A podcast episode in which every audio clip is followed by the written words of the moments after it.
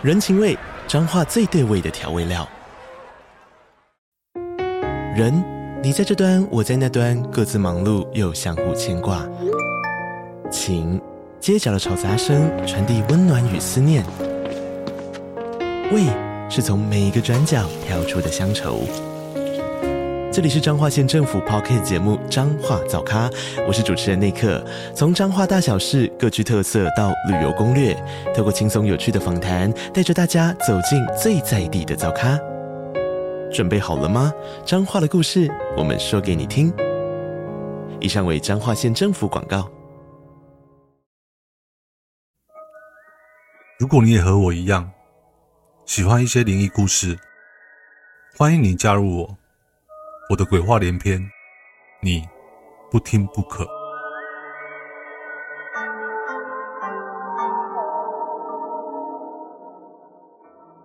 不知道现在各位观众及听众们，你们以前玩过纸娃娃吗？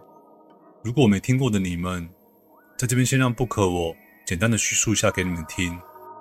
纸娃娃呢，是以前一种切成薄纸的娃娃玩具，可以配合不同纸质的衣服。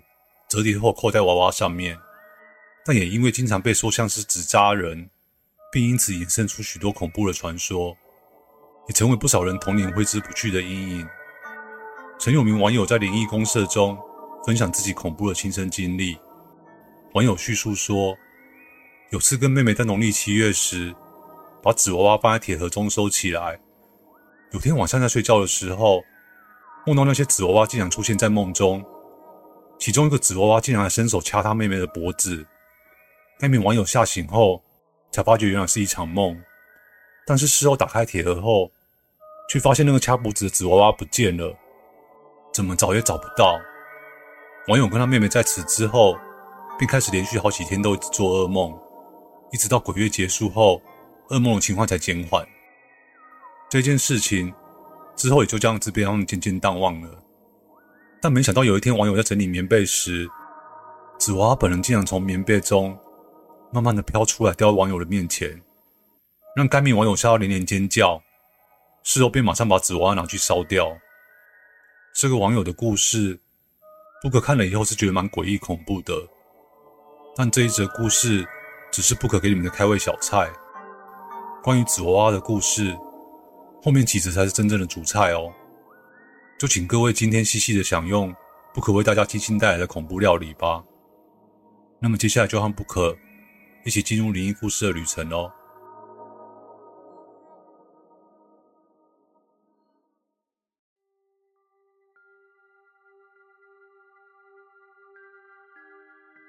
故事一：讨命的库卡纸娃娃。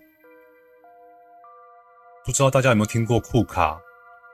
库卡纸娃娃就是那种用纸卡住的娃娃，是一种切成纸或者是薄卡的娃娃，可以配合不同纸质的衣服。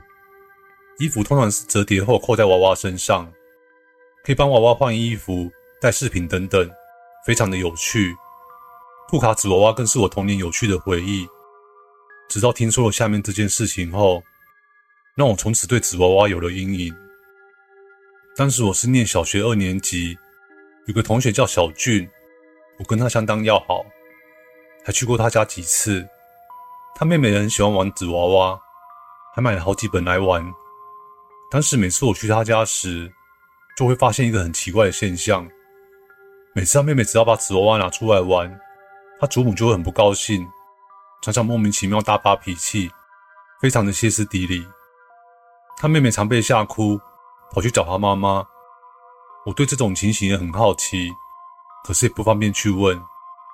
只是有时看到他祖母坐在摇椅上面，对着站在地上的一堆纸娃娃和衣服念着，接着便回头对在房里哭的妹妹叫骂着说：“你玩这些东西干嘛？你早晚会知道，不知道他们是什么东西，什么东西不好玩要玩这个啊？”之后祖母便起身拿着扫把。把地上的纸娃娃扫起来，丢到垃圾桶去，然后去神桌拿香，在房子里四处拜。小俊告诉我，他祖母这种情形已经持续了好几年。以前他姐姐小时候也常这样被骂，但是从来不知道为什么。而他们的妈妈好像知道祖母不高兴的原因，所以每当祖母生气的时候，妈妈总是顺着她。但如果他们去问妈妈究竟是怎么回事，妈妈却老是说没什么，叫他们小孩子不要问太多。每当纸娃娃被祖母丢掉后，如果他们没有要求买新的，他妈妈也还是会答应。把这一切的事情连贯在一起，实在是让人越想越奇怪。但这个是人家的家务事，身为客人的我听归听，但也无能为力。直到几年前同学会时，我又遇到了小俊，无意间便聊到之前的疑问，在有意无意间，便聊到了之前的疑问，提到了关于他家里的怪现象。小俊才告诉我这一切事情的因果，因为这一切的一切，在他祖母过世后，终于有了答案。在那个流行纸娃娃年代，很多小孩子都为之疯狂，但他祖父却认为买这种东西浪费时间金钱。他祖父的观念很保守，不喜欢看人整天只喜欢享乐。当时他姐姐只要买了纸娃娃，一被祖父发现后便被丢掉，甚至是整本拿去烧掉。而小俊的娘娘那个时候还没有那么讨厌纸娃娃，并且还时常劝祖父说：“小孩子就是应该那么快乐的玩啊，不要要求那么严厉啦。”但祖父总是嗤之以鼻的出了一声：“哼！”之后就回房去了。有一天，小俊他爸爸刚好不在家，那时也已经是深夜了，当时全家都在睡觉。祖父因为尿急，独自起床去上厕所。不料这一去，去了很久。睡在身旁的祖母不放心，就去厕所查看，结果却惊讶地发现，这时祖父在厕所里昏倒，并且跌在地板上，还撞到了头，流了不少血。祖母急忙去把小俊的妈妈摇醒，并且马上打电话求救。他们先将祖父抬到客厅，接着祖母又回到厕所里，想看看究竟为什么祖父会受伤。一进去厕所后，祖母在洗手台下面看到了好几个纸娃娃倒在那边，祖母心里想说：“不可能啊，家里的纸娃娃都丢了，怎么还会有纸娃娃在这边呢？”此时的祖母听到窗户外面有一阵阵窸窸窣窣的声音，祖母好奇地往窗台看过去，竟发现有个模糊的人形物体飘在窗外，好像在交谈什么似的。就这个当下，祖母突然觉得身边好像有人接近了过来。祖母猛一回头，居然看见这时有三个白色的人影就站在她身边，还时不时的发出尖锐的笑声。祖母吓得大声惊叫了起来。小俊的妈妈听到祖母凄厉的惨叫声后，便立马跑过来厕所。妈妈说，当时她一到厕所门外。就看到里面飘着三个长头发的女人，朦朦胧胧的，像一阵白烟般飘啊飘的。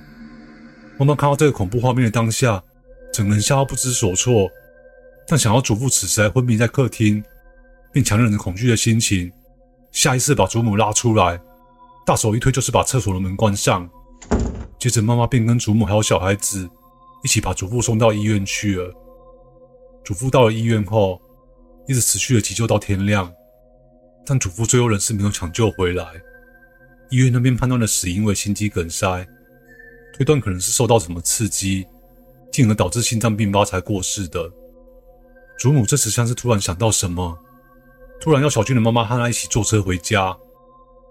一到达家里以后，祖母便拉着妈妈直接就往家里的厕所冲。结果一打开厕所后，两个人看到一个不可思议的情景。这时，厕所里面满地都是烧成焦黑的纸娃娃，就连窗台上面也有一些灰烬。从此以后，祖母就认定祖父是被纸娃娃们报复害死的。这也是知道为什么祖母这么痛恨纸娃娃的原因。而据小俊说，他祖母过世的那一天，曾经向整个房子里的每个角落痛骂，好像是看到什么似的。一直到祖母当天晚上睡觉时，还说房间里面。出现了很多白色的女人，又说要替祖父讨回公道，让全家人吓得不知如何是好。而祖母也在那天入睡之后，就再也没有醒过来了。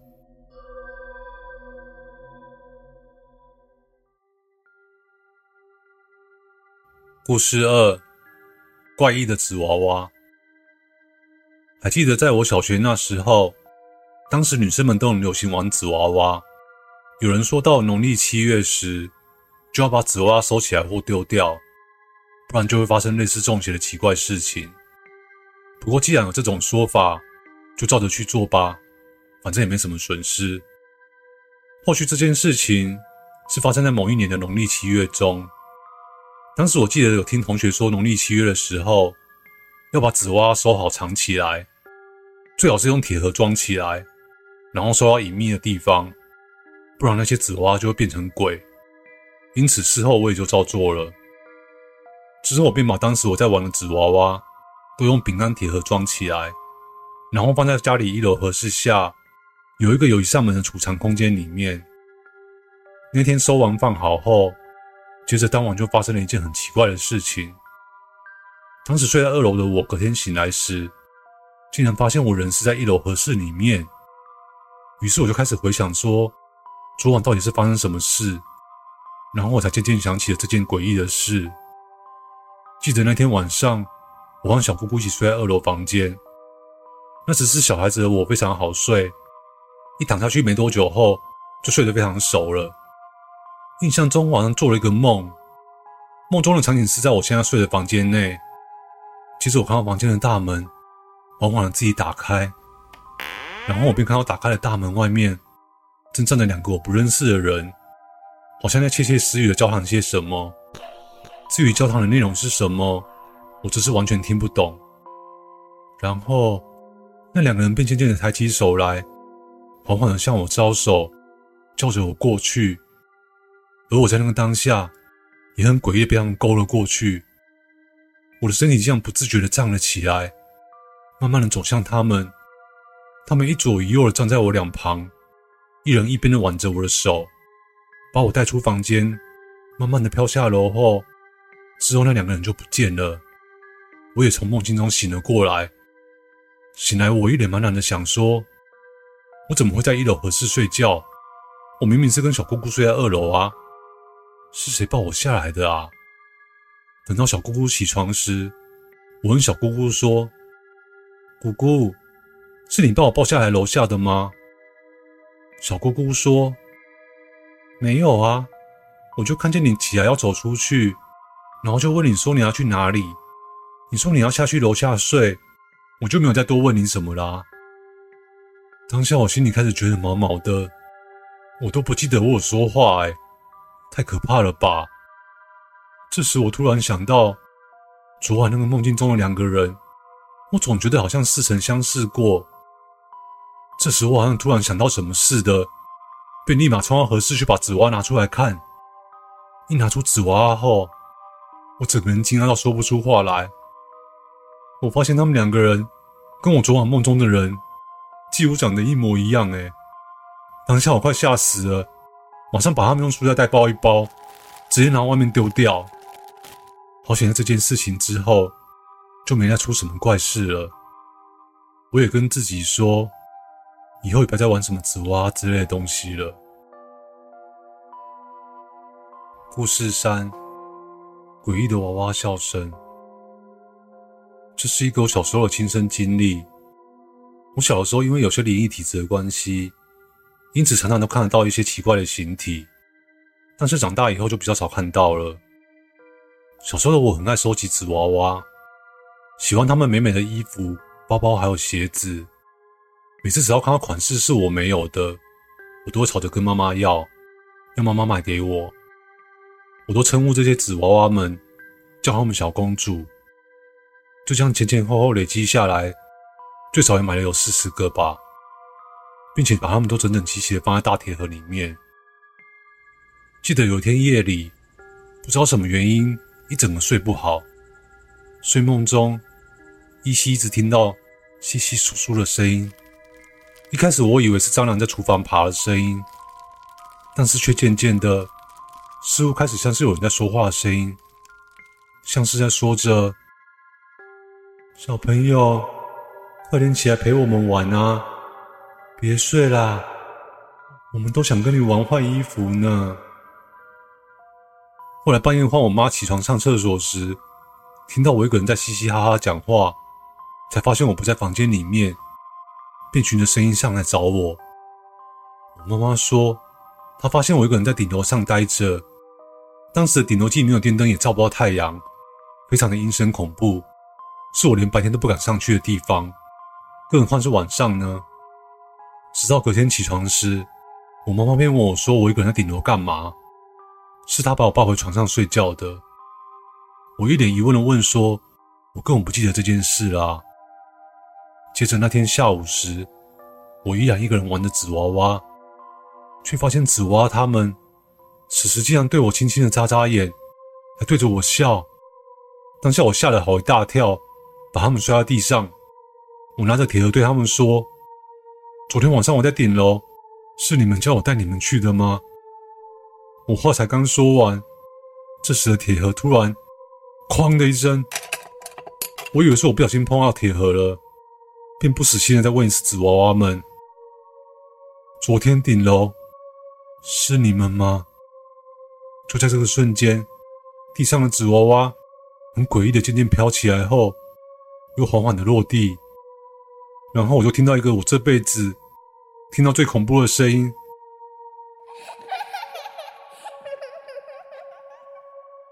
当时家里面只有我一个小孩，我是独生女。当下我听到小女生的声音后，我整个崩溃的哭着叫妈妈，跟他们说我遇到的事情。后来晚上时，阿妈就把那些纸娃娃全部烧掉，事后拿符帮我净身，然后带我去收金。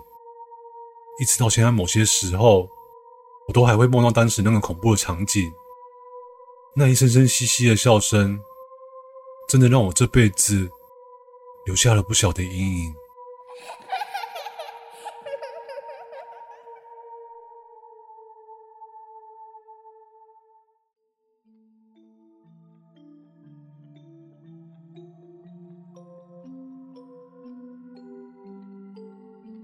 有一个说法是说，关于这些纸娃娃有灵体附身的传说，是因为某些商人们为了刺激儿童能在烧掉纸娃娃后，便可以重新去购买新的纸娃娃。或许这种都市传说的起因，也有可能某方面不排除是人为操作的可能。另外，在一九七零年代时，一位日本机器人专家深正弘先生有提出所谓的“恐怖谷理论”。恐怖谷理论是一种人类对机器人或是非人类物体的感受假设。里面的主要含义是叙述说，当人类在面对与自己相似的非人物体时，会试图的与他产生共情的心理，但发现对方并不是人类时，只会感到茫然不知所措。这个理论间接的也暗示着，人类对这些人形物体，某方面也会形成所谓的恐惧心理，而透过火化的仪式，让我们能够消除对未知事物的焦虑与不安，进而能使心里获得平静与安宁。传统的换衣纸娃娃，已经成为一种带有神秘传说的怀旧童玩。其实纸娃娃也让不可我，也间接的唤起我对于过往年代的抒情想象，还有关于童年时那些纯真的美好。对不可我这个世代的人，更多的回忆是怀念起那时候童年美好的时光。